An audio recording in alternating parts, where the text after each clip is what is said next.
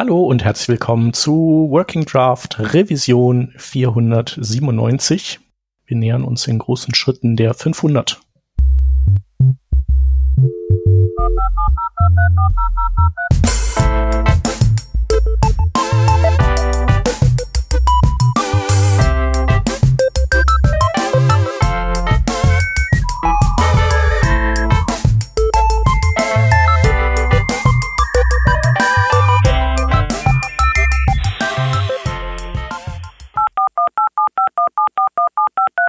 Diese Revision von Working Draft wird euch präsentiert von Hörerinnen und Hörern wie euch.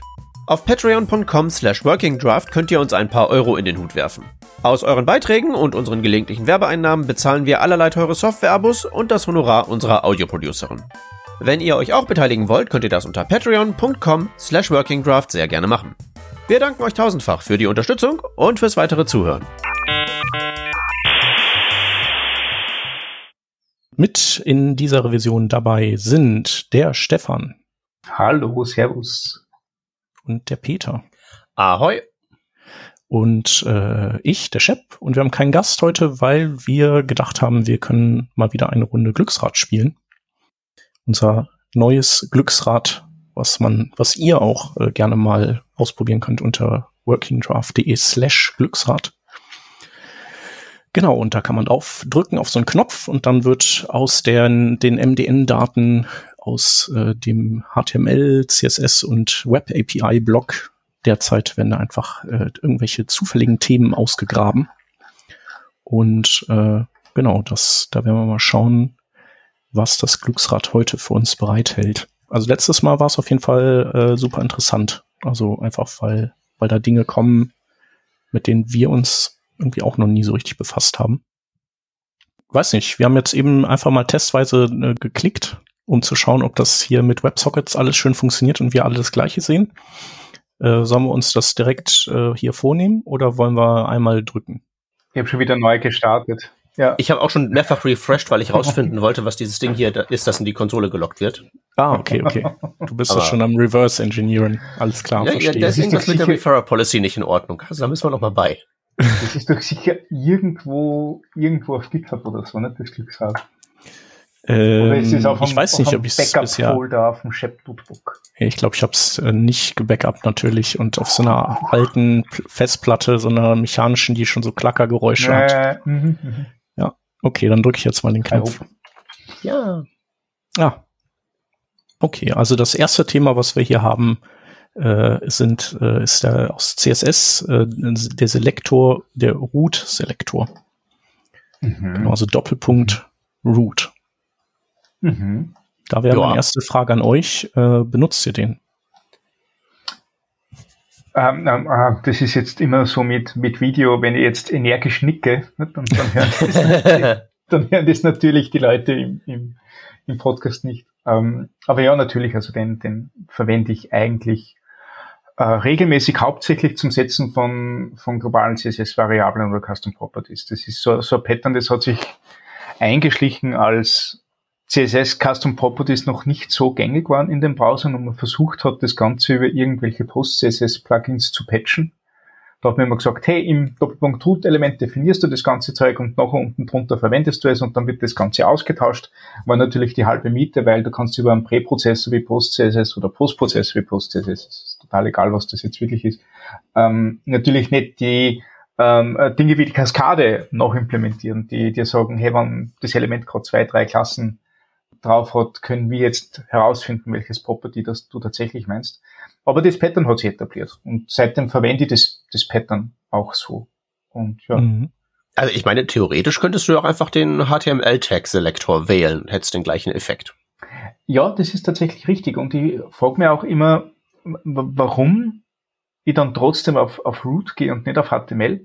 Vielleicht um in meinem Hirn äh, zu unterscheiden zwischen, das ist jetzt äh, Setup meiner, meiner Webseite und das andere, da möchte ich tatsächlich das HTML-Element äh, gestalten. Aber in Wirklichkeit ist ja, es ist, ich könnte jetzt da keine Vor- oder Nachteile finden.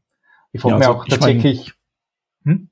Wenn du jetzt ständig hin und her wechseln würdest zwischen äh, HTML schreiben und, und gestalten und äh, SVGs mhm. gestalten, dann wäre das wahrscheinlich so, dann könnte man das eher nachvollziehen, aber so, ich glaube, ja. das kommt wirklich aus diesem, ich glaube, ich habe das auch nur mit äh, Custom äh, Properties Definitionen mhm. irgendwie da kam das auf und das, ja. da hat man das irgendwie einfach übernommen.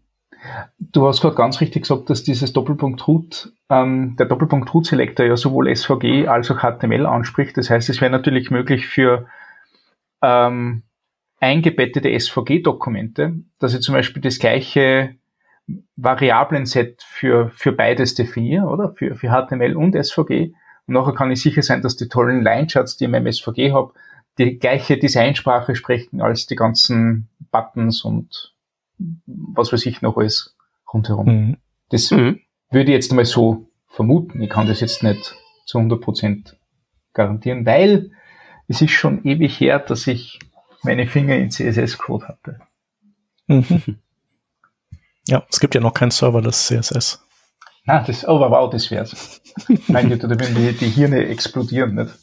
Ja. Du, äh, das hört sich aber an wie eine, äh, wie eine, wie eine Geschäftsgelegenheit. Also ich meine, wenn du schon äh, CSS in JavaScript den Leuten angedreht bekommst, dann wäre irgendwie so CSS in der Cloud und serverless, ja. Also mhm. dann kann man sein CSS haben, ohne irgendwie einen Server betreiben zu müssen. Das ist ja auch für die meisten irgendwie so neu, weil normalerweise brauchst du ja einen JavaScript-Bildprozess, damit du irgendwie den Text rot machst.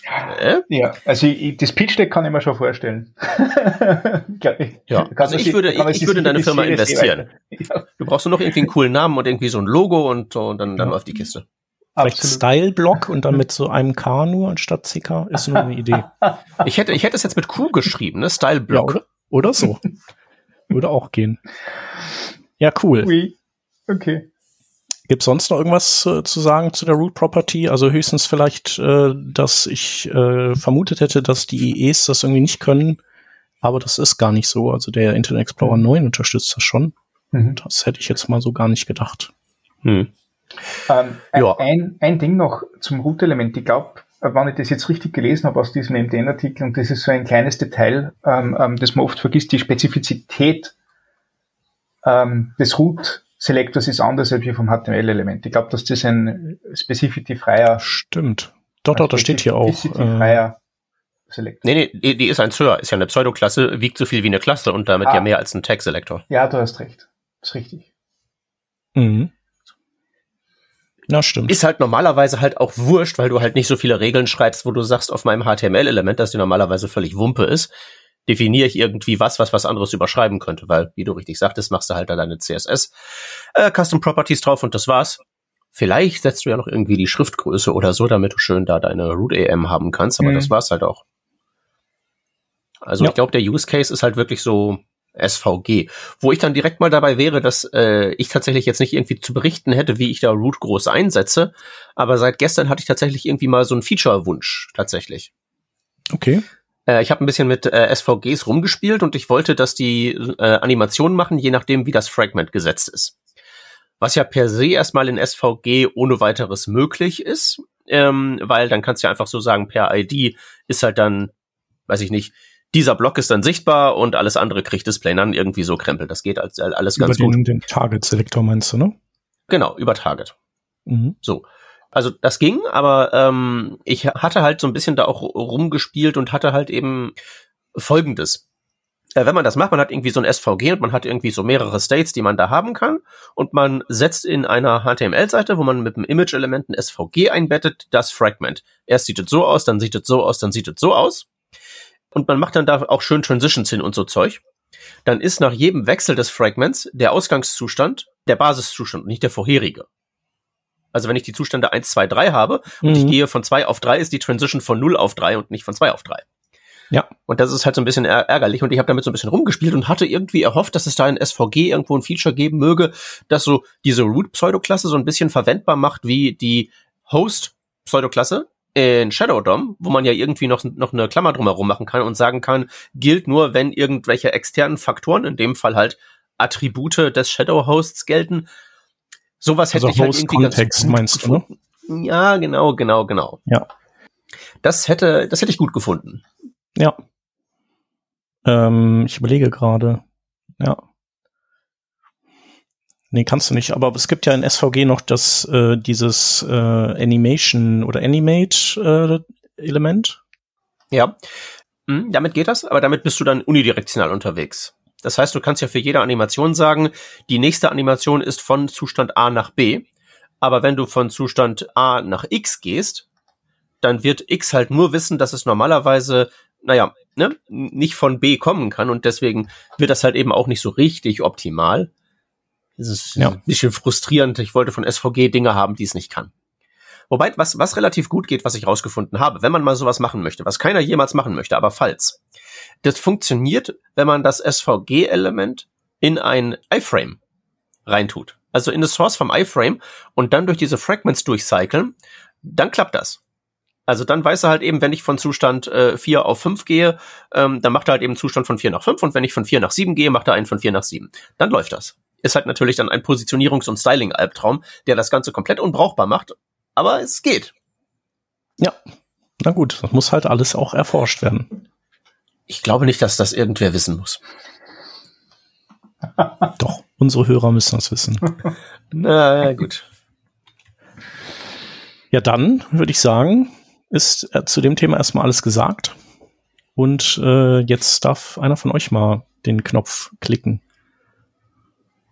Stefan, lass ran. Okay. Rennt es über WebSocket oder über irgendein Polling oder wie machst du das eigentlich? Na sicher, über WebSockets.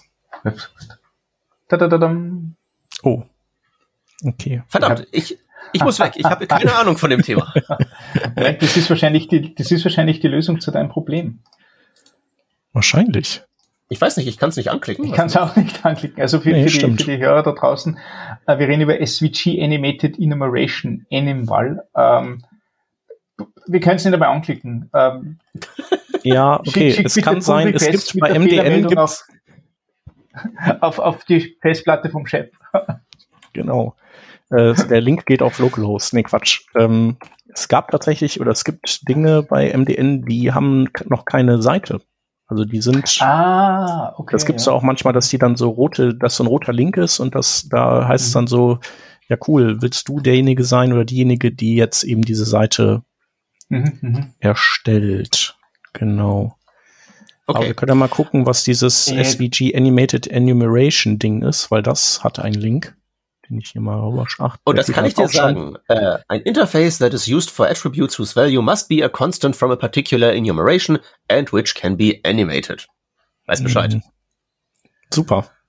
Und BaseVal ist, du glaubst es nicht, die Base Value of, a, of the given attribute before applying any animations. Hammer. Hammer. Okay. Äh, Stefan, drück doch einfach nochmal. Soll ich nochmal drücken, ja? Okay. Ja, bitte. Genau, wir, wir, schneiden das einfach raus, das wird nie jemand hören. CSS Types Image. Uh, da okay. gibt es einen Link und es ist das, äh, der Image-Datentyp in CSS. Ähm, man, man, muss dazu sagen, das Glücksrad äh, schickt uns wirklich ziemlich weit runter ins Hasenloch, indem wir nicht nur mit so groß angelegten Features zu tun haben, sondern tatsächlich auch mit einzelnen Details aus unterschiedlichen Standards zu arbeiten haben. Und da geht es jetzt darum, dass wir erstens einmal mitkriegen, dass es Datentypen in CSS gibt, na, no, no, nicht, ähm, und man Bilder ausdrücken kann in CSS. Und da gibt es unterschiedliche Varianten, zum Beispiel das einfachste über URL, nicht? du sagst URL, gibst die URL an und dann wird das Bild geladen, Bild geladen, oder jeder Gradient, den man mit Linear Gradient, was gibt's noch? Radial Gradient, und Conic. Conic Gradient auch schon? Und ja. die Repeating-Varianten. Stimmt. Okay. Ge gibt's ja. aber natürlich nicht beim Conic, ist ja klar. Ja. Ja. Ja, genau, weil wohin soll sich der konische Gradient hin repeaten? Aber ganz genau. Also das sind die zwei, die, die mir sofort einfallen, nicht? Ähm, und dann sehe ich da Element, Image, Crossfit und Image Set und da würde ich gerne mal äh, weiterreichen, weil, also Image Set kann ich mir noch vorstellen, ist glaube ich im Rahmen dieser, dieser Responsive Images Working Group entstanden, was Kasten hat, hey, im, ähm, ähm, im, im CSS wollen wir einfach ein Set an Bildern angeben, wo wir sagen, äh, bei der Auflösung nimm das, bei der Auflösung nimm das, bei der Auflösung nimm das. Das ist jetzt eine große Vermutung. Das kann ich mir nur erklären. Was Element, Image und Crossfit tun, ich absolut keine Ahnung. Peter, willst du? Soll ich? Äh, äh, äh, ähm, also ich hätte müsste das jetzt herleiten. Also Element meine ich auch schon mal irgendwie an, mitgespielt zu haben, wo du halt sozusagen als Bild ja. nimmst irgendwas, was in der Page drin ist. Ja, genau. Du kannst ein genau. HTML-Element angeben über einen Selektor. Gibt's, genau. gibt's ja schon seit Ewigkeiten, aber ausschließlich im Firefox. Finde ich mega gut. Ja. Ja, äh, ja das ist ein bisschen so, was der Muscle Flexing äh, vom Firefox auf der T. Sind wir in der Render-Pipeline aber, aber ist, aber ist sowas, ist sowas wie zum Beispiel diese Element-Funktion nicht ein mögliches Sicherheitsding? Also, weil dann, ich könnte ja theoretisch dann Screenshots machen von Sachen, die äh, nicht abgeschickt werden. Also, weil eine Formulareingabe oder sowas, ja, wobei, wenn ich auf der Seite eh schon drauf bin, hm, weiß ich nicht. Aber ich meine, das klassische Beispiel ist ja, wenn du CSS fragst, äh, yo, was hat der Link hier für eine Farbe, dann lügt er dich ja über den Visited State an damit ich nicht äh, einfach enumerieren kann, auf welchen Seiten du überall schon gewesen bist. Ne? Mhm. So, das könnte ich ja damit reimplementieren, indem ich sage, äh, Visited Link kriegt rot, mache ich Screenshot von auf a Canvas, gucke ich auf auf a Canvas, was rotes ist, weiß ich, Stefan war auf diesem Link. Okay, du müsstest den Frame-Buffer in einen Canvas laden, als Bild exportieren und noch irgendwie zurückschicken, ne? Oder, oder so zumindest interpretieren, weil ich habe mir gerade gedacht, gibt's, die Frage ist, ob man ob man auf das zugreifen kann oder ob das nicht einfach in CSS-Welt bleibt und gar nicht irgendwie über JavaScript oder ähnliches erreichbar ist oder die Pixeldaten nicht erreichbar sind. Das ja, das gibt's ja auch. Es gibt ja das Konzept von der Tainted Canvas, wo man dann nicht wieder äh, ran kann. Mhm. Aber sagen wir mal so, ich wollte nur Verständnis dafür äußern, dass andere Browser vielleicht angesichts dieses dieser möglichen Büchse der Pandora da vielleicht ein bisschen, bisschen weniger Priorität ja, reinstecken. Das ist, das ist voll legitim, ja. Aber ich glaube tatsächlich, der Grund, warum das nicht implementiert ist, ist, dass es einfach äh, sehr schwierig ist, glaube ich, äh, so im Sinne einer äh, Endlosschleife quasi äh, ein, das Rendering eines Elements abzugreifen und das als Hintergrund des anderen Elements hineinzupacken, weil du ja im Prinzip so den, den ganzen Screen in einem refreshst und das würde ja dann, also das das gibt's ja sonst gar nicht, dass du Teile des Screens wiederum an anderer Stelle des Screens zeichnen willst. Das wäre ja, also höchstens, äh, nee, wo könntest du es machen? Nee. Also. Eigentlich nicht. Eigentlich nicht. Und ich glaube, das ist, das, das ist so das, das Hauptproblem. Aber genau. Also eigentlich sind ja die Firefox-Menschen auch äh, security-mäßig ja nicht auf den Kopf gefallen. Mhm. Die haben ja auch bei vielen äh, Vorschlägen des Chrome-Teams kommt ja von denen auch, kommen ja Einwände aus dem äh, Mozilla-Lager, äh, die auch valide sind. Äh, würde mich wundern, wenn die, äh, wenn die das jetzt äh, einfach ignorieren würden. Hm.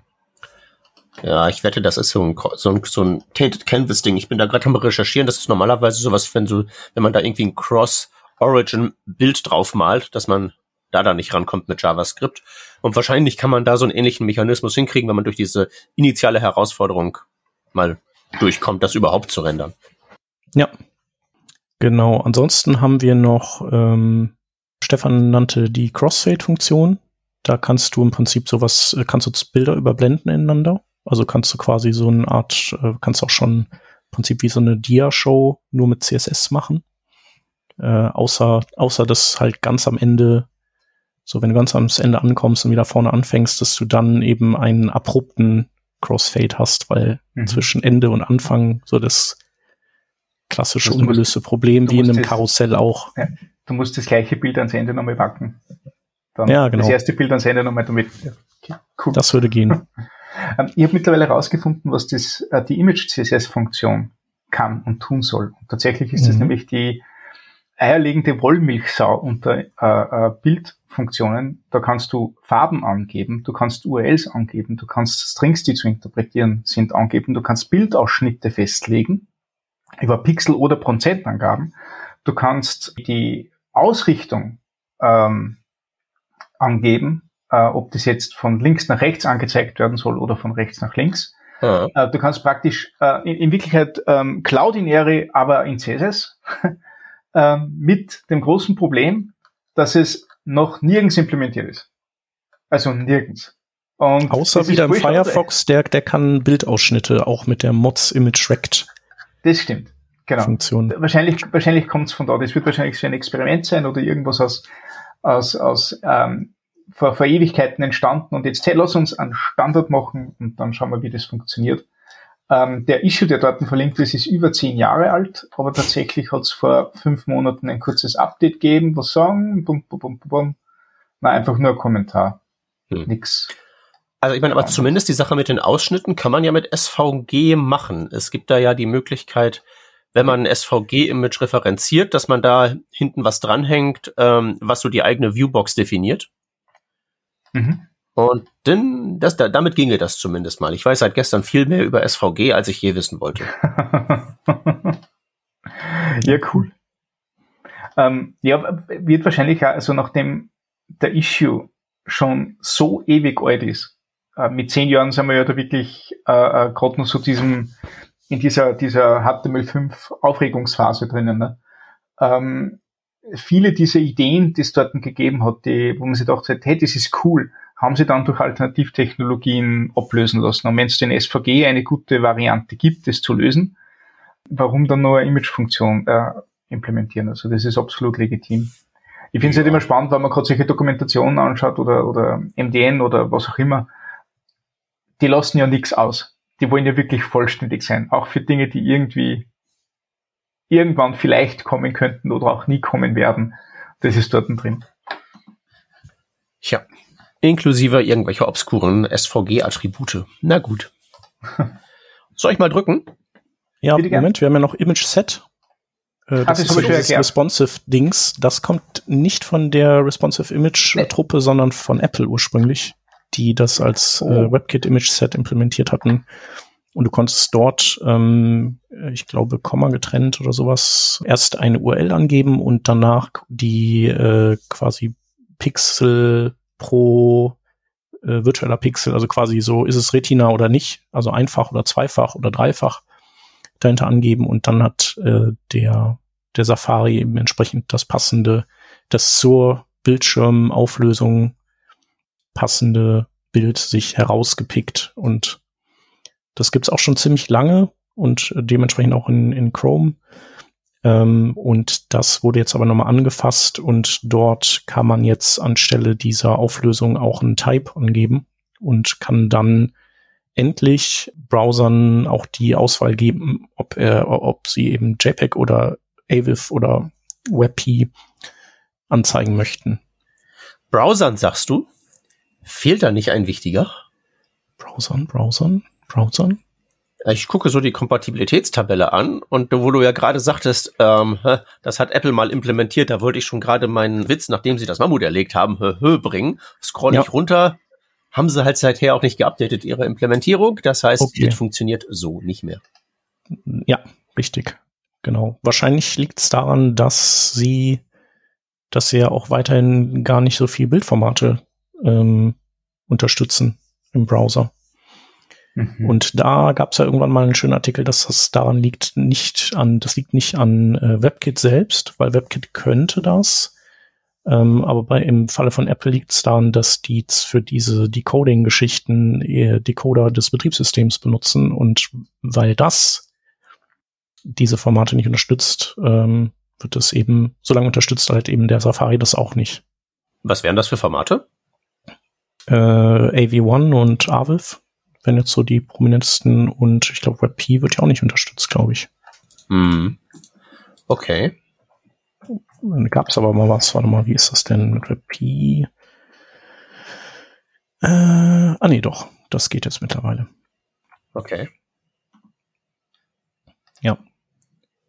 Genau, war aber, glaube ich, beim, also bei den Microsoft-Produkten ähnlich früher, dass die auch auf das Betriebssystem durchgegriffen haben.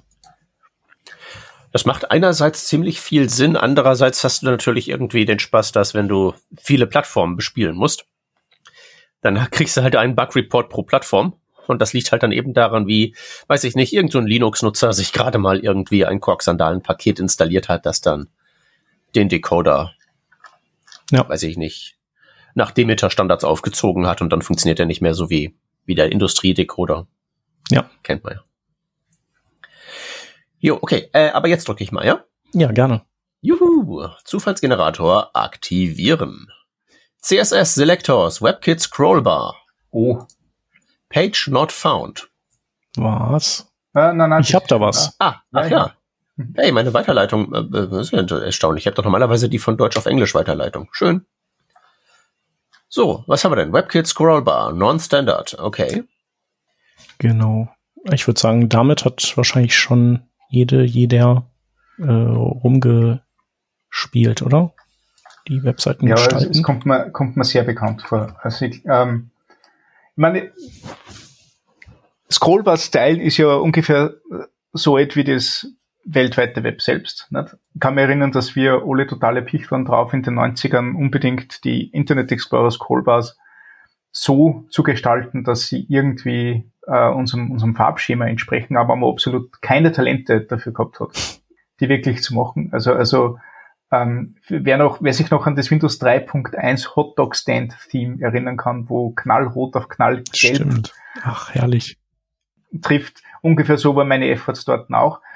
Und dann hat man es irgendwann bleiben lassen, weil man dachte, okay, das bringt uns nichts, wird, wird, wird alles nicht so, wie es sein soll, bis dass das halt sich irgendwie in WebCap, WebKit wieder äh, äh, gefunden hat. Nicht? Äh, ich weiß gar nicht, wie, wie lang das schon her ist, aber das ist ja auch, also in Chrome seit Version 2, nicht? also das ist ähm, Safari seit Version 4, das ist, ist ewig alt. Und äh, es ist so alt, dass man tatsächlich als Web-Community herausgefunden hat, ja, Leute wollen unbedingt Scrollbars gestalten und es gibt dann Standard den Scrollbars, Standard mit Scrollbar Color, Scrollbar Width, der Cross-Browser-kompatibel ist. Ähm, wobei Cross-Browser-kompatibel heißt, Firefox implementiert ihn und die WebKit-Browser implementieren ihn nicht.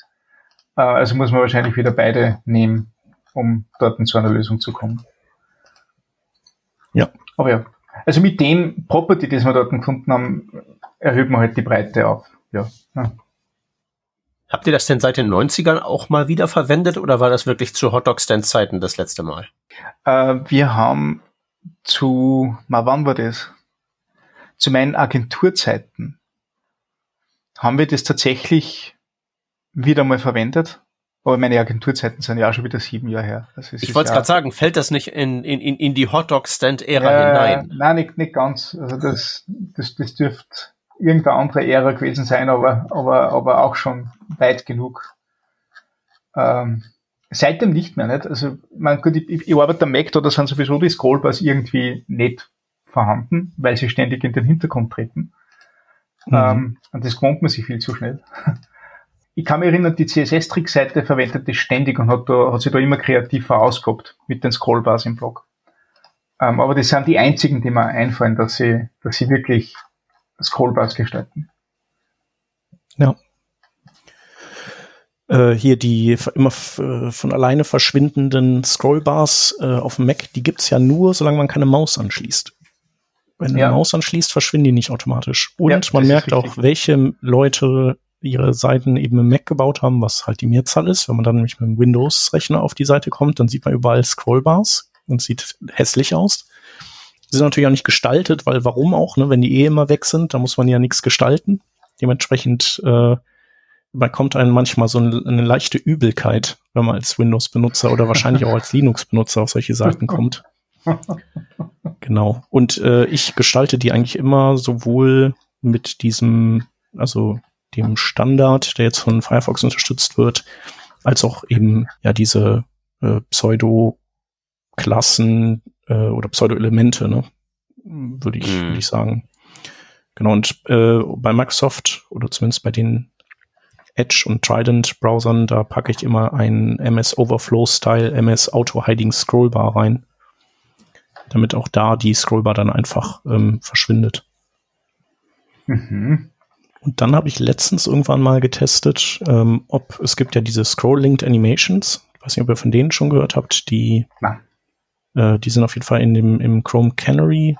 Ähm, da, das äh, ist super cool. Du kannst quasi anstatt eine äh, ne ne Zeit für eine Animation äh, zu definieren, kannst du n, quasi die Scrolltiefe als quasi Fortschritt für die Animation festlegen. oder die Scrolltiefe nicht vom, nicht nur vom Dokument, sondern auch, wenn du möchtest, von bestimmten Elementen. Ähm, und damit äh, kannst du quasi Dinge zielgenau animieren. Kennt man ja so, ich meine, die, Hochzeit dieser Seiten ist so ein bisschen vorüber, aber gerade Apple hat das ja auch gerne gemacht, dass man beim Scrollen hat sich dann irgendwas zusammengesetzt oder sowas. Und das kannst du halt alles jetzt ohne JavaScript machen. Und da hatte ich halt die Idee, ah, vielleicht könnte man ja auch die Scrollbar-Farbe animieren anhand der Scroll-Tiefe äh, mit Scroll-Linked Animations. Aber leider hat das nicht geklappt. ah, das wäre schön. Ich habe übrigens die Gelegenheit genutzt und habe ähm, einen ewig alten Artikel gefunden, wie man ähm, Scrollbars im Internet Explorer 3 gestaltet. Mhm. Wieso, wie kommst du darauf, dass der Artikel alt ist? Da steht doch gar kein Datum bei. 2004 bis 2020. Äh, Im Copyright. Ja, also Copyright-Footer, also, ne, weißt du. Also ich, ich weiß nicht, wie du darauf kommst, dass das alt sein soll. Das sieht für mich hypermodern aus. Ich. ASB-Endung. Ja, nun, das ist halt ein Work in Progress. Ja, HTTPS brauchst du ja auch eigentlich nicht wirklich für einen Artikel. Und das ganze Farbdesign finde ich auch, das kommt ja alles wieder. Das ist ja so quasi so Retro-Wave im Prinzip. Übrigens, äh, Hotdog Stand gibt's auch so als Visual Studio Code Theme, wenn ihr mögt. Habe ich gefunden. Nein. Herrlich.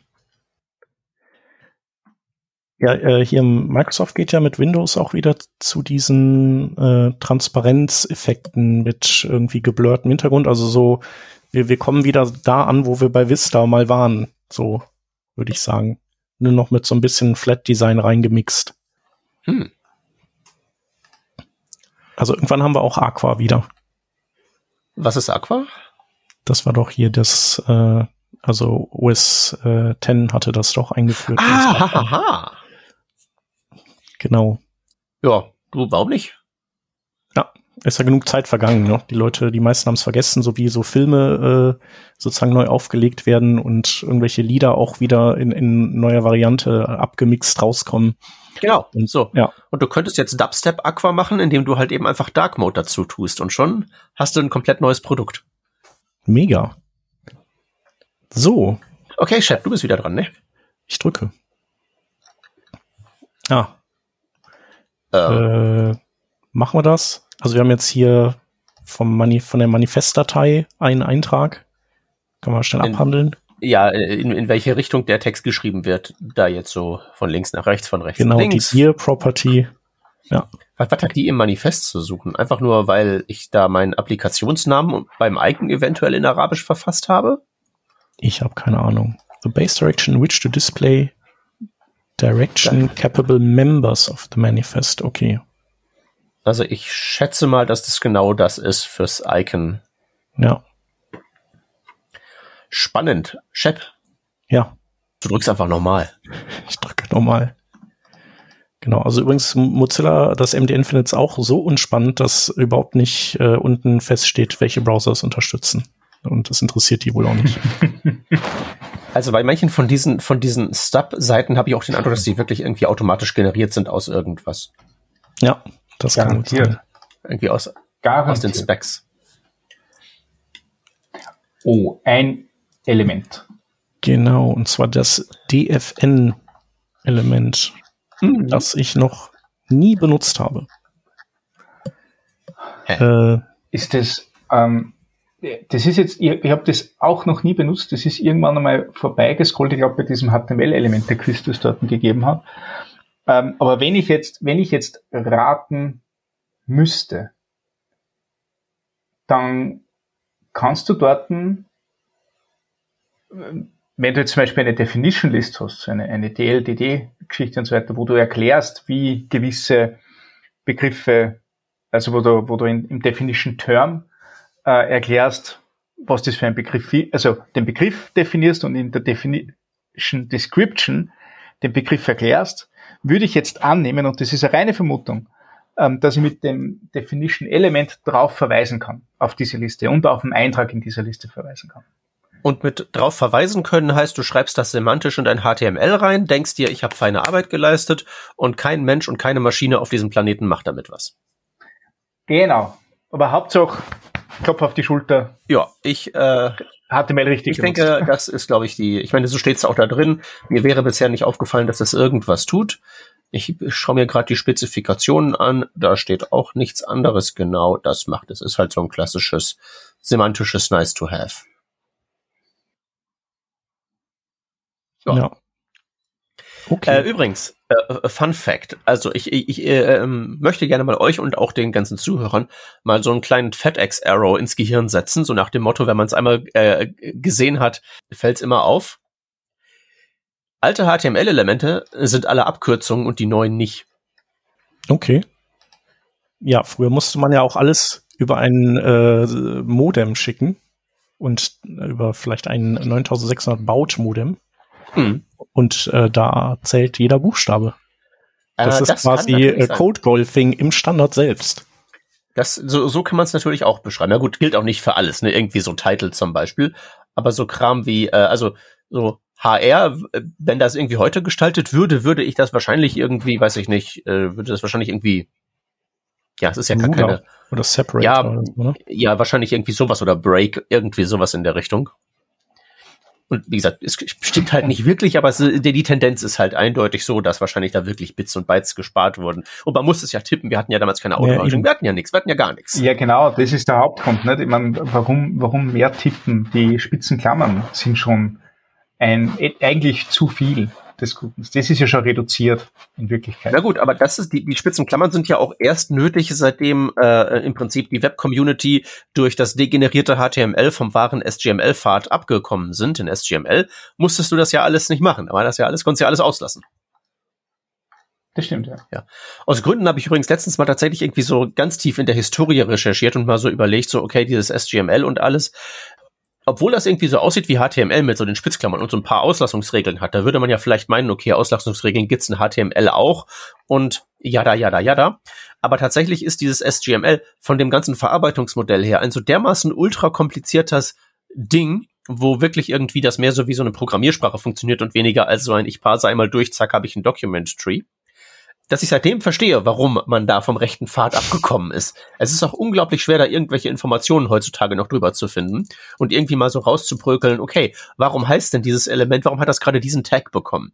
Dann findest du irgendwo jemanden, der einen Artikel geschrieben hat, der sagt, ja, das haben wir irgendwie in SGML damals schon so gemacht. Okay, das hat halt irgend so ein Otto da aufgeschrieben, aber find mal einen Beleg dafür, find mal die Spezifikationen von damals. Entweder gibt's das gar nicht mehr oder irgendwie so, ja, hier kannst du dir zuschicken lassen, kostet über 9000.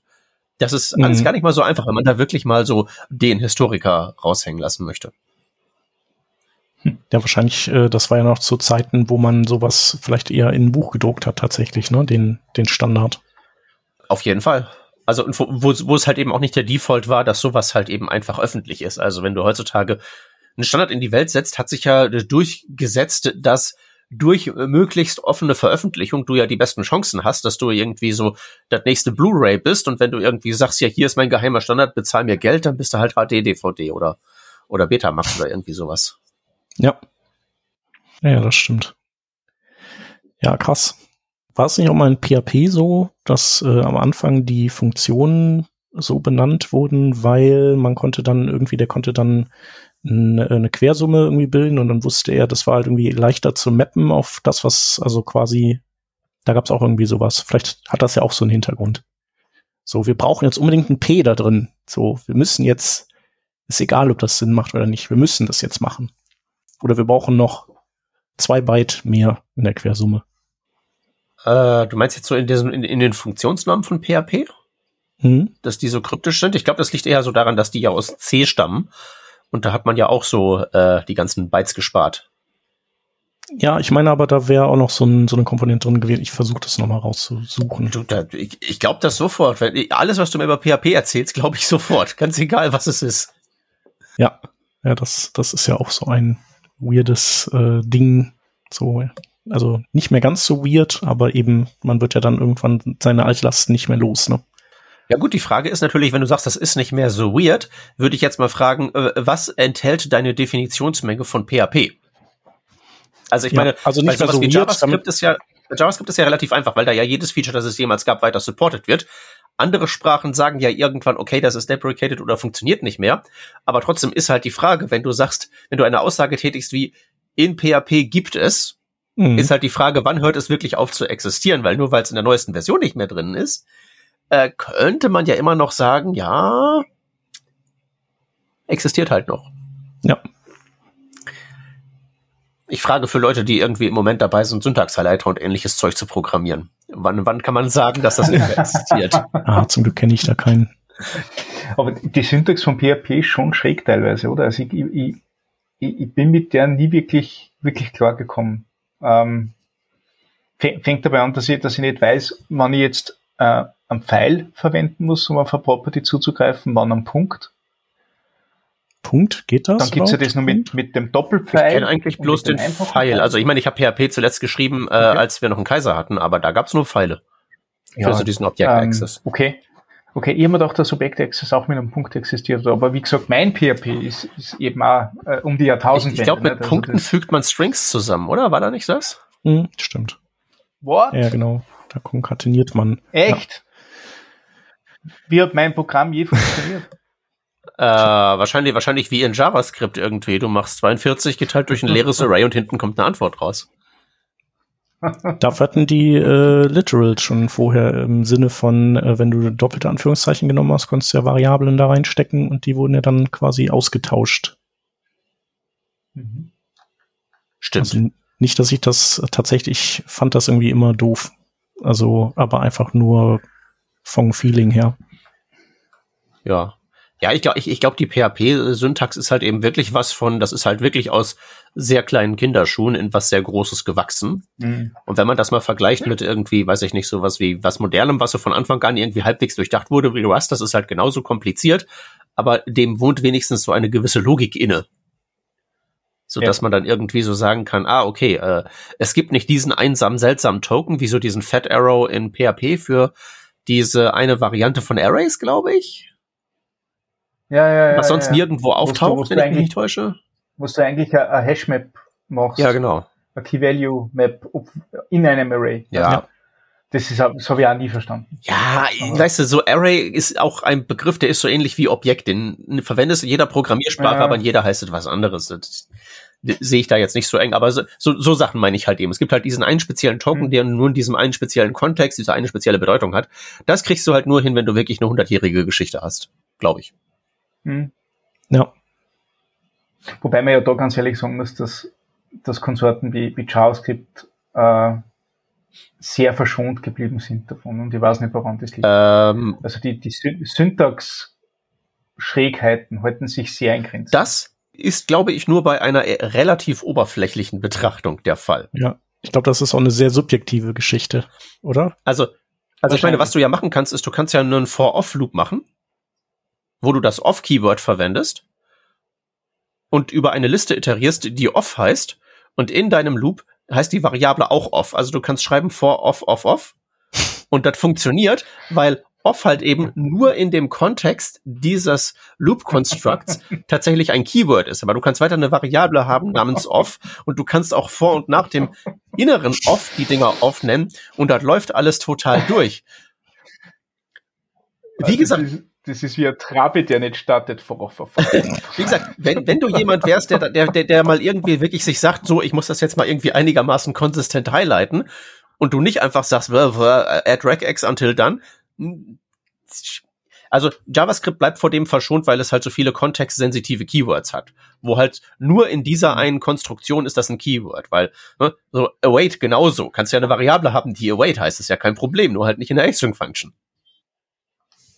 Ja. Mhm. Ja, oder auch so Sachen wie, äh, warum werden Objekte, also Objektreferenzen äh, quasi hin und her gereicht und äh, keine Kopien sozusagen. Also äh, was ja bei PHP andersrum ist zum Beispiel. Da musst du ja explizit sagen, dass du nur eine Referenz äh, in eine Funktion reinreichen möchtest. Ja, also, da, also, also ich finde, das ist halt so, ne? ich, Genau, aber ist ja inkonsistent. Also du bei den äh, primitiven Werten ist es ja eine Kopie. Also ja, gut. Aber ja, gut, das ist, glaube ich, eine Stack-Heap-Sache, oder? Nicht? Also die, die Objekte liegen halt alle am, am Heap und, und sind, sind behäbig und du brauchst irgendwo einen Zeiger, damit du die sauber herumreichen kannst. Ja. Primitive kannst du einfach auf den Stack packen und genau, aber das ist ja äh, nur so der technische Grund und Grund Basisperformance. Das ist ja naja, nicht äh, irgendwas, was äh, augenscheinlich ist. Ich hätte aber noch einen high-leveligeren technischen Grund anzumelden, nämlich dass so Objektklonen ähm, jetzt bei so einer, was wie irgendwie, weiß ich nicht, du hast irgendwie so ein C oder sowas und da ist dein Struct irgendwo in Memory. Das kannst du ja relativ einfach klonen, weil du ja nur die Nullen und Einsen irgendwie von A nach B verschieben musst. Aber so ein JavaScript-Objekt, das ja mhm. alle möglichen zirkulären Referenzen hat und dann ist das noch irgendwie geproxied mit Gettern und Settern und Closures und schieß mich tot. Das lässt sich halt mal nicht ebenso einfach tatsächlich klonen. Also einfach nur aufgrund der großen Dynamik der Sprache ist das wahrscheinlich ja. die richtige Wahl, da per ja. Default die Referenz zu machen und zu sagen, wenn du es kopieren willst, was eh nicht geht, wähle den Weg, der dir am wenigsten beschissen erscheint und nimm dann den. Vor, vor dem Hintergrund der Mit-90er Interpreter, muss man auch dazu sagen. Nicht? Also es ist ja nicht so, dass wir ewig vor 8 Speed hätten, mhm. sondern tatsächlich war das mal eine lahme Krücke. Das ist ja, glaube ich, der Grund, warum es sowas wie die Prototype-Chain überhaupt gibt. Nicht? Weil, weil Vererbung äh, viel einfacher ist, wenn du, wenn du nicht ähm, wissen musst, dass was der, der Objekt besteht und, und sich zusammensetzt, sondern du einfach einen, einen Verweis auf das Property vom nächsten haben kannst. Nicht? Ähm, das dürfte alles, alles Memory Layout mhm. sein.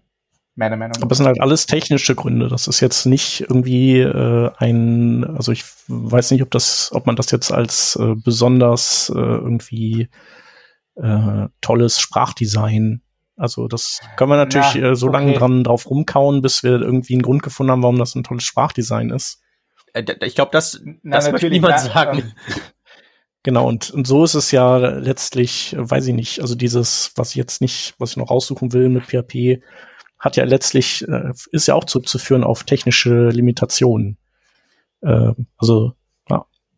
Natürlich. Ähm, du, du hast recht wenn man sich vor Gedanken darüber gemacht hätte, wie das vielleicht in 25 Jahren wirken würde, dann hätte man äh, da das eine oder andere Schlüsselwort hin, hingepackt. Ja. Das ist richtig. Aber das, was der, wie war das, zehn Tage? Eben, eben, genau das. Also ich würde eben sagen, ähm, so, so Sachen wie, das ist halt 20 Jahre alt, ist halt keine gute Entschuldigung für den Gegenstand der Diskussion, also für JavaScript, aber eine sehr gute Entschuldigung für diejenigen, die diesen Gegenstand damals in die Welt gesetzt haben. Ja, ja, klar. Ja. Nee, also ist so und passt auch und äh, wir gewöhnt man sich dran, aber äh, genau bei JavaScript gibt es eben auch seltsame Dinge. Vor dem Hintergrund ist natürlich äh, das Sprachdesign nicht, nicht exorbitant genial, aber zumindest nicht erschreckend schlecht. Ja. Also das, ja, ja. das muss man sagen. Für nee, passt schon. Das stimmt. Es gibt ja diese wunderbare Sprache namens äh, Mums Massachusetts Hospital irgendwie sowas wo sich irgendwie ein Krankenhaus mal eine Programmiersprache ausgedacht hat. Und das ist tatsächlich legendär. Ich empfehle den Wikipedia-Artikel dazu. Also heißt nicht nur wie eine Krankheit, sondern ist auch syntaktisch sehr herausfordernd. So mit so Paradigmen, die einen Sprachstil fördern, der, wo, wo so, also wo es Sinn macht, dass du ein Buchstaben Variablennamen hast, weil Linebreaks semantisch signifikant sind. Und du kriegst halt deinen Code okay. nicht irgendwie lesbar unter, wenn deine Variable irgendwie Customer heißt oder so, dann ist es halt besser C zu nehmen und so. Das ist ganz großes Tennis. Verlinken ja. wir in den Show Notes. Gerne. Dann gucke ich mir das nämlich auch nochmal an. So, dann wäre der Stefan nochmal dran mit drücken, würde ich sagen. Ich, okay, ja. Zack. CSS Properties oh. Font Variant East Asian noch nie davon gehört. Ich, ich schätze mal, da geht es um, um ostasiatische Fontvarianten. das ist sehr spannende Sachen, die ich nicht verstehe. Mhm. Okay. Äh, anscheinend kann man dort, ich, ich nehme an, das, ich, wieder mal nehme ich an, dass dort um die, um die Fontdeklarationen geht, wo man sagen kann, hey, in deinem Font bitte füg dieses, dieses Set hinzu nee, und aktiviere gewisse Glyphen, die in Japanisch, Chinesisch oder anderen asiatischen Schriftzeichen vorhanden sind? Ja. Äh, tatsächlich ist hier auch ein Beispiel. Hm, da wird das dann ein bisschen anders gerendert, teilweise. Manchmal sieht es aus, als wäre es einfach nur so leicht gefettet. Und dann gibt es aber auch hier ein Beispiel, wo zwischen Normal und Traditional umgeschaltet wird und da sieht das Glyph dann auch tatsächlich irgendwie anders mhm. aus. Ja, keine Ahnung. Das sind mir natürlich jetzt die falschen, um, um da irgendwie groß was drüber zu erzählen, weil das äh, wahrscheinlich einfach mit den, mit den vielen äh, Dingen, äh, die in der asiatischen Sprache eine Rolle spielen, zu tun haben. Mhm. Da könnte ich höchstens verweisen auf einen Vortrag von Florian Revoil, der über die, eben über diese ganzen Schwierigkeiten oder Challenges vielleicht eher ähm, bei den, beim Schriftenrendern in CSS für all diese Sprachen, unter anderem eben genau beim Linebreaking äh, der asiatischen Sprachen äh, hm. einen Talk gehalten hat. Also ich äh, klicke jetzt gerade in den Spezifikationen rum. Das sieht mir aus, als wäre das sozusagen nur ein, also diese diese Property und die Values wären im Prinzip nur ein Property, um so gewisse Open Type Features zu toggeln, die halt eben so relevant sind für diesen für diese ähm, Sprachen, die da betroffen sind. Mhm. Okay. Okay, dagegen würde aber sprechen, dass es zu einer ähnlichen Zeit äh, aufgetaucht ist, wo wahrscheinlich auch äh, Ligaturen sowieso von den Browsern unterstützt wurden und da hätte man es ja auch da unterbringen können. Ja, gut, aber ich meine, es gibt ja auch generell, glaube ich, eine CSS-Property für so aktiviere diese und jenen Open-Type-Features. Mhm. Aber wahrscheinlich ist, weil Open-Type-Features ja relativ vielfältig sind. Ja das vielleicht gar nicht so schlecht, dass man da einfach so toggeln kann, dieses eine bestimmte Problem, was vielleicht besonders relevant ist, weil äh, Ligaturen hast du ja auch, glaube ich, ist ja, glaube ich, mehr oder minder einfach ein so ein Open-Type-Flag, oder? Genau, ja. Was war denn das? Font Feature Settings nicht? Äh, Font Variant Ligatures. Oder ja. wie, wie meinst du das? Ich, ich, ich suche diese Dach-Property, heißt die einfach Font Variant, genau, die ist das. Mhm. Genau, das ist die Shorthand Properties, mit der man diesen ganzen Krempel machen kann, wie Ligaturen und Small Caps und so weiter. Und genau, und Font Variant East Asian ist halt eine Longhand Property, die in dieser Shorthand Property aufgeht. Also es ist tatsächlich genau das. Es gibt einmal das Dachding, um die ganzen Open Type Features, Features zu setzen und für diesen Sub-Feature Set Bereich ist das zuständig. So wie Ligatures und so weiter auch einer von diesen sind. Mhm. Haben wir es doch hergeleitet. Ja, cool. Auf jeden. Übrigens ist mir aufgefallen, äh, das ist in dem CSS, äh, äh, in die Spezifikationen sind, warte mal, CSS Fonts, äh, Fonts Module Level 5. Sind wir schon bei CSS 5? Boah. Mhm. Sehr cool. Ja, als wir hier mit dem Podcast angefangen haben, waren wir noch bei CSS 3, ne? Und die Überschrift über den Spezifikationen heißt doch Fonts Module Level 4. Hm. Hm. Hm. Ich glaube, dass gar nicht mehr so fixe Versionen nee, gibt, nee. sondern einfach jedes dieser Module eigens weitergetrieben wird. Nicht? Ich glaube, da stecken ein paar noch in zwei, drei fest, ein paar sind wahrscheinlich schon viel, viel Ja, auf jeden Fall. Ja, sonst hat man das Angular-Problem, dass man dann so einen Versionssprung machen muss. Ja, und ich meine, es ist halt eben vor allen Dingen sehr gut, sobald halt irgendwie die erste, die erste Spezifikation draußen ist, die irgendwie Level, weiß ich nicht, 17 heißt und sei es halt CSS-Syntax Level 17, kannst du halt direkt wieder deine Marketingmaschine anwerfen und so, hier jetzt der Workshop, um dich fit zu machen für CSS, Level 17. Mhm. Mhm. Dafür ist das da.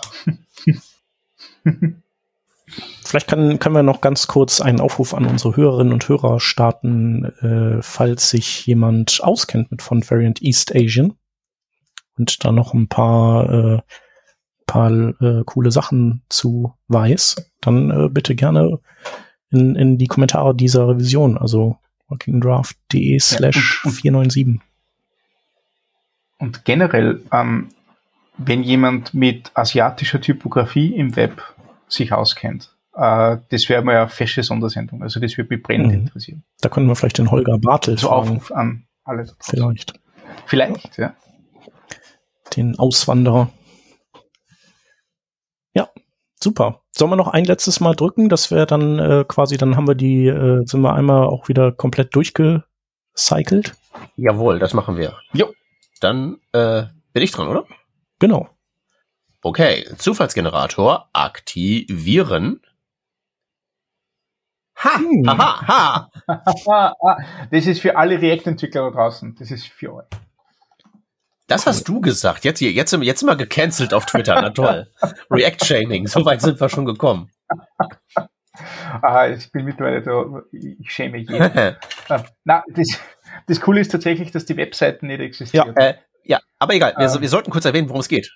Es geht um das äh, Diff-Element, das hat ein schönes Attribut namens Align. Das ist deprecated und soll nicht mehr verwendet werden, aber gibt's halt eben noch. Ich frage mich gerade, äh, genau.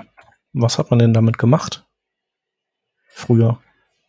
Das ist hier so äh, ähm, das Align-Attribut. Kennst du doch auch von Absätzen. Left, Center.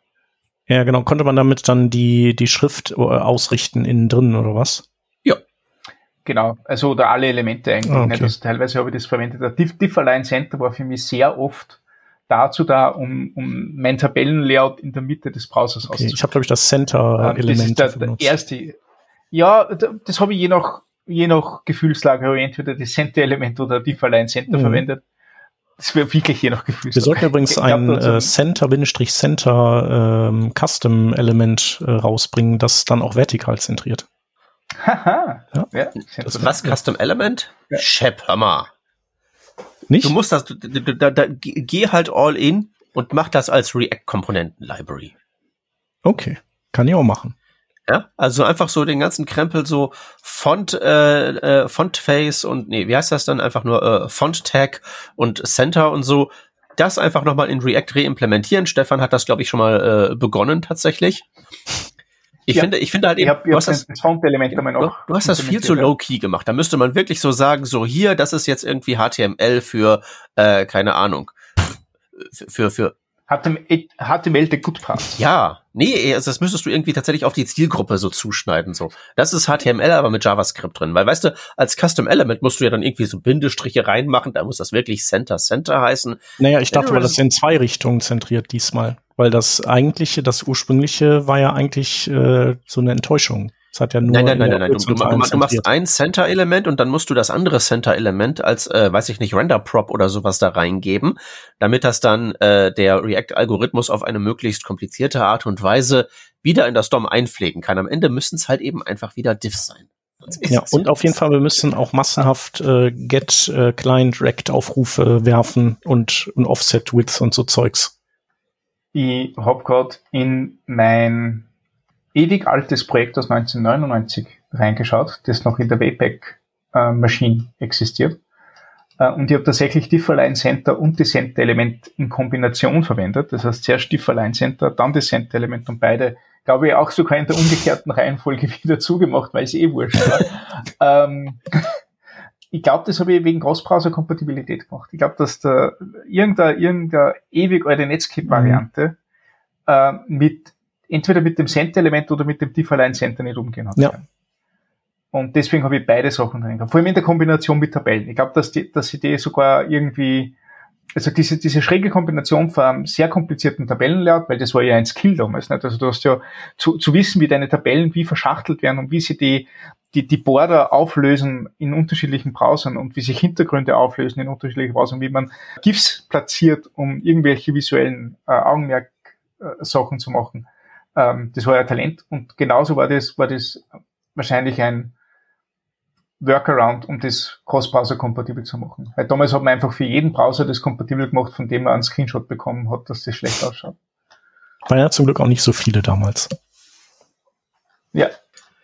Ja, aber. Zwei Auflösungen und ja. vier Browser.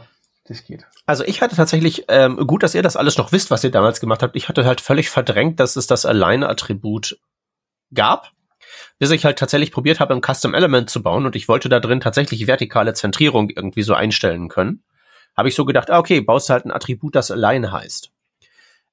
Schreider. Äh, ja, nee, ist ja okay. Das Align-Attribut ist laut Spezifikation ja wirklich exklusiv bei so einigen speziellen Elementen. Also das ist definiert auf wirklich also DOM-Interface technisch wirklich auf der HTML-Diff-Element-Klasse und nicht auf HTML-Element. Also ja. an sich müsste das gehen, wenn nicht Visual Studio Code, zumindest zu dem Zeitpunkt damals, sich irgendwo gemerkt hätte, ah, das Align-Attribut soll man nicht verwenden. Und wenn man es dann benutzt hat für sein Custom Element, dann war das falsch gehighlightet. Wow. Was irgendwie jetzt einigermaßen sehr sorgfältig ist. Andererseits, wenn es nicht auf dem Diff-Element ist und ich sozusagen das Align-Attribut selbst neu erschaffe für einen neuen Kontext und das kein globales Attribut ist, finde ich, sollte ich das dürfen und ich darf es auch. Nur es hat mich halt so dermaßen aufgeregt, wie das aussieht, wenn ich es verwendet habe, dass ich dann das Attribut umbenannt habe. In V-Align wahrscheinlich. Ich vermute mal, da würde das gleiche mit passieren. V-Align, mal gucken. Ich habe jetzt hier natürlich die Einseiten-Variante der ganzen Spezifikationen auf. Das taucht da ja gar nicht auf. Ach nee, das ist die Multipage-Version. V-Align, das ist für Tabellen, ne? Ich glaube ja. Ja. V-Align. So, jetzt bitte durchsuche das Dokument hier. Hm, Finde ich gar nicht. Gibt's das nicht mehr? Also äh, war das nie Standard? Hast du mal entweder mit, äh, probier mal Bindestrich. Also das kann V-Bindestrich eigentlich allein. nicht sein. Nee. Nö, also ich finde V-A-L-I, da finde ich nur die, das Wort Validation. Hm. V-Align Attribute. Ich meine, in meinem Gehirn ist auch drin, dass es das gibt. Eigentlich ja. Aber ich Ja. V-Line, doch, V-Line top. Das, äh, Ja, Tabellen. hier, In ich den äh, werde dir das äh, aus dem Webdesign ABC, werde ich dir das mal hier verlinken. Das Webdesign ABC habe ich auch schon gefunden. Ich suche jetzt nur halt gerade einfach in dem Dokument, wo normalerweise alles drinsteht, was es gibt und nicht gibt. Ach so. Ja, das, das Dokument will ja nichts mehr davon wissen. Das macht man alles mit CSS jetzt. Hier steht ja auch das Align-Attribut vom Diff-Element drin. Da steht ja sogar das DOM-Interface drin, wie das So. Diff-Align-DOM-Interface. Also normalerweise steht da ja wirklich alles drin, ne? vom Frameset bis zum Video-Element. Ja, dann hast du vielleicht einen äh, dicken, fetten Bug gefunden. Das kann ich mir nicht. Oder das war immer schon nicht Standard und äh, ist irgendwie so ein Browser-Ding gewesen. Warte mal, ich glaube, ich bin einfach nur zu blöd, das richtige Dokument aufzurufen. Und sobald ich wirklich die Multi-Page-Version habe und jetzt endlich der auch seine drei Stunden braucht, um das Dokument zu rendern, wie das halt eben Tradition hat. Ja, so, da ist es dann doch. Guten Morgen, Peter. Case Sensitivity of Selectors. Aha, okay, das interessiert mich nicht. Aha, aha, doch, das ist dann noch alles definiert auf Tabellen und das ist definiert in der Form von dieser äh, V-Align-Wert mappt auf dieses CSS. Ja, cool. Mhm. Gut. Haben wir das auch endlich mal geklärt. Schön. Das heißt, eigentlich war ja HTML früher sowas wie Tailwind CSS, kann man sagen. Die haben das als erstes erfunden. Eigentlich, oder? Also wir bewegen uns eigentlich wieder dahin zurück, kann man sagen. Da Ah, guckt okay. ihr jetzt. Äh, Also, also die, die React-Leute mögen uns nicht mehr. Die äh, äh, Tailwind-Leute haben jetzt auch Hals auf uns. Die HTML-Leute sowieso. Ja, die PHP-Leute, die Java-Leute. Ja. Stimmt, Oh, stimmt. wow. Ja, Ja. das ganze Massachusetts General Hospital mag uns nicht mehr.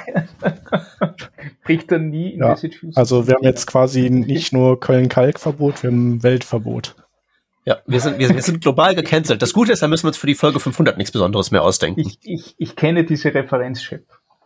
Sehr sogar, gut. sogar ich kenne diese Referenz. Sehr gut. Ja. Na, ich wollte es, wollte es nochmal, es fiel mir so auf. Geil. Ja, cool. Ja, und äh, die Leute, die noch dran sind und die uns noch mögen,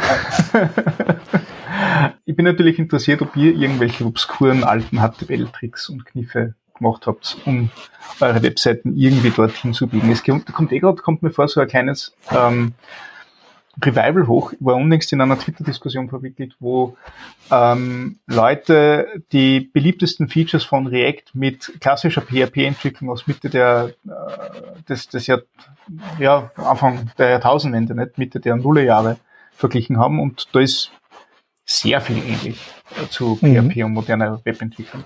Cool. Ähm, Sind das äh, Vorträge, die man sehen kann?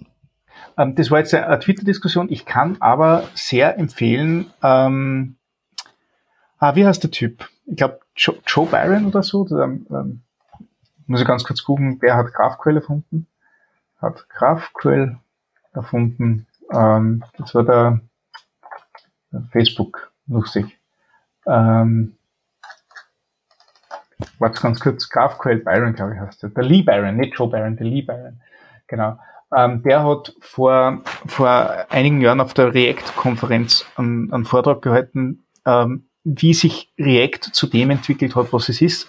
Und hat dort aber nicht React-Code gezeigt, sondern immer Beispiele aus dem, aus dem PHP-Framework das Facebook verwendet hat, ähm, um die einzelnen Teile ähm, zu rendern. Und das war irrsinnig interessant, weil er hat einfach erklärt, ähm, so standardmäßiger PHP-Code, so hat das begonnen.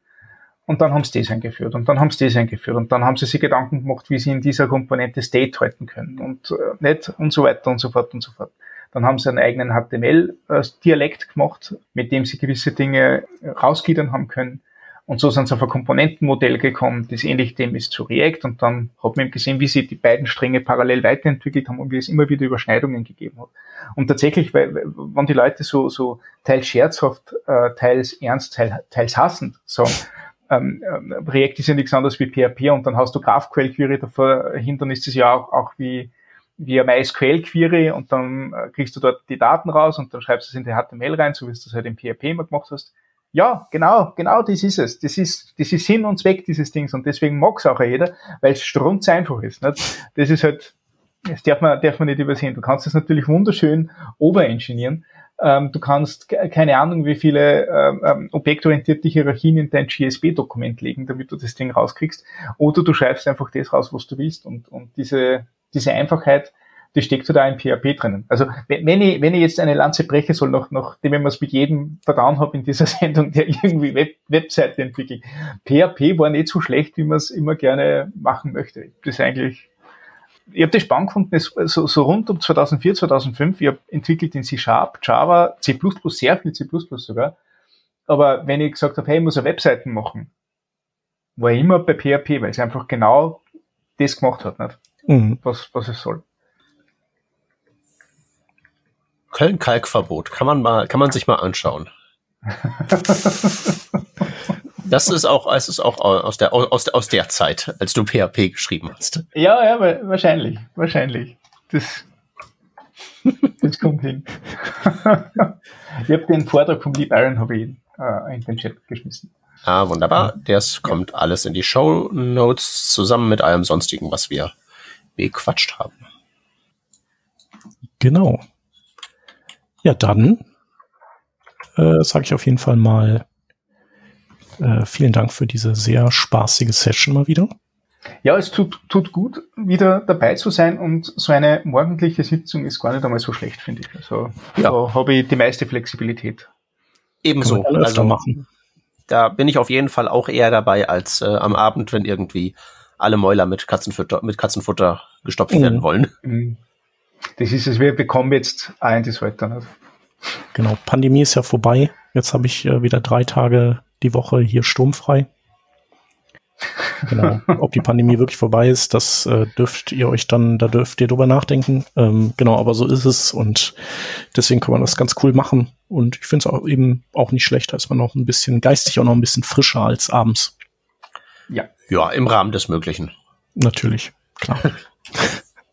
Super, dann äh, genau, würde ich sagen, machen wir Schluss für heute. Äh, in der nächsten Woche werden wir da haben den Christoph Rumpel. Und äh, da ist, also wenn, wenn alles gut geht und äh, keiner krank wird und so weiter. Ähm, und das Thema soll sein Livewire, was ein Laravel-Feature ist, glaube ich. Ich habe unlängst oh. gehört, dass die, die Laravel-Menschen gerne auf dem Tall-Stack arbeiten das ist Tailwind, Alpine, Livewire und Laravel. Mhm. Stelle ich jetzt einfach mal so in den Raum. Das, das klingt für mich immer so nach, nach einer Paralleldimension. Äh, ist es ja, aber es klingt auch, so ein bisschen also, äh, wie der T-Stack, den es ja auch gibt. Ne? Also Tailwind, äh, 11T, Alpine. Alpine ah, ist ja okay, einfach sehr leichtgewichtiges äh, ja. Utility. Und äh, genau, wir haben ja auch über Alpine schon mhm. mal in einer vergangenen Revision gesprochen. Mit dem John Ullmann, glaube ich, ja. War das Alpine.js und äh, Petit Vue, ne? Genau, Petit ja. Vue. Mhm. Oder Vue. Mhm. Genau. Ja, dann verweisen wir auch nochmal auf die Folge. Cool. Alles klar. Dann vielleicht bis nächste Woche, ihr zwei. Und danke fürs Zuhören an die Hörerinnen und Hörer. Tschüss. Tschüsschen. Ciao, ciao.